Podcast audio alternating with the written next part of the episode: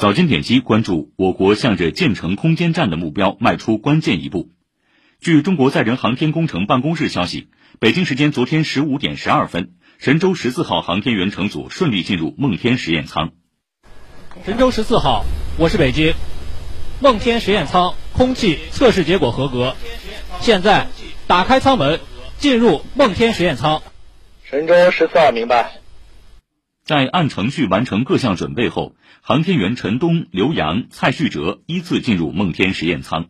梦天问天，天宫梦圆。神舟十四号报告，乘组已顺利进入梦天实验舱。圆梦九天，精彩继续。中国空间站，全人类共同的太空家园。筑梦苍穹，唯有奋斗。让我们开启全新的太空之旅吧！祝贺神舟十四号顺利进入梦天实验舱，迎来全新的空间站 T 字构型组合体。你们辛苦了，我们天地协同，继续完成好后续任务。谢谢，我们天地同心，共同建设好中国太空家园。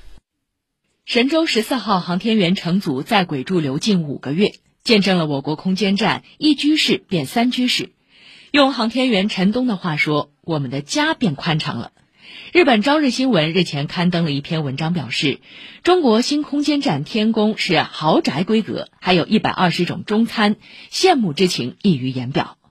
而就在三名宇航员进入梦天实验舱前的几个小时，梦天实验舱先是完成相关状态设置，与空间站组合体分离，之后再采用平面转位方式，经过大约一小时完成转位，在北京时间昨天上午九点三十二分，与天河核心舱节点舱侧向端口再次对接。各号注意，我是北京，梦天实验舱转位控制正常结束，组合体正常起控。后续工作按正常飞控计划实施。梦天实验舱转位完成，标志着天河核心舱、问天实验舱、梦天实验舱三舱组合的中国空间站 T 字基本构型在轨组装完成，向着建成空间站的目标迈出了关键一步。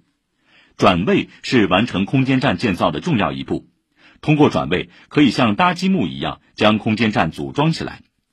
目前，我国空间站实验舱采用的是平面式转位方案，整个过程要确保起得柔、转得稳、停得准、对得顺。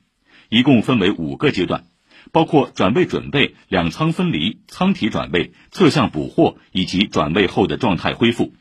这次梦天实验舱转位主要由转位机构实施。那么，我国空间站组合体为何要形成 T 字基本构型？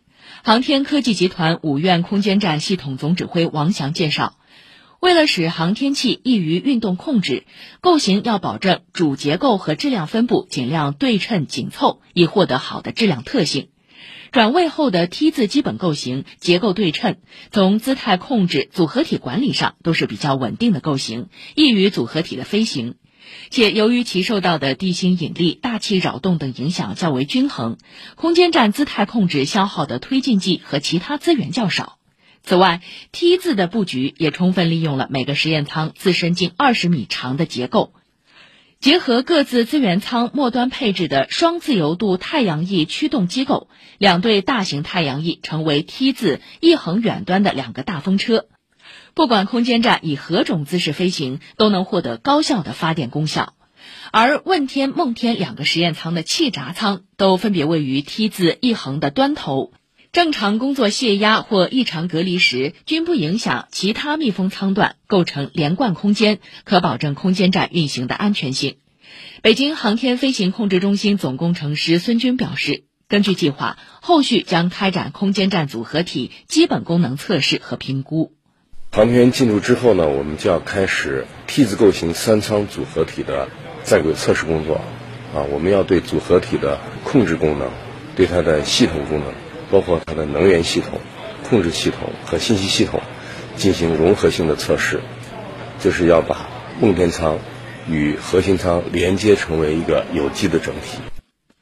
后续，神舟十四号航天员乘组还将在空间站内先后迎接天舟五号货运飞船、神舟十五号载人飞船的访问。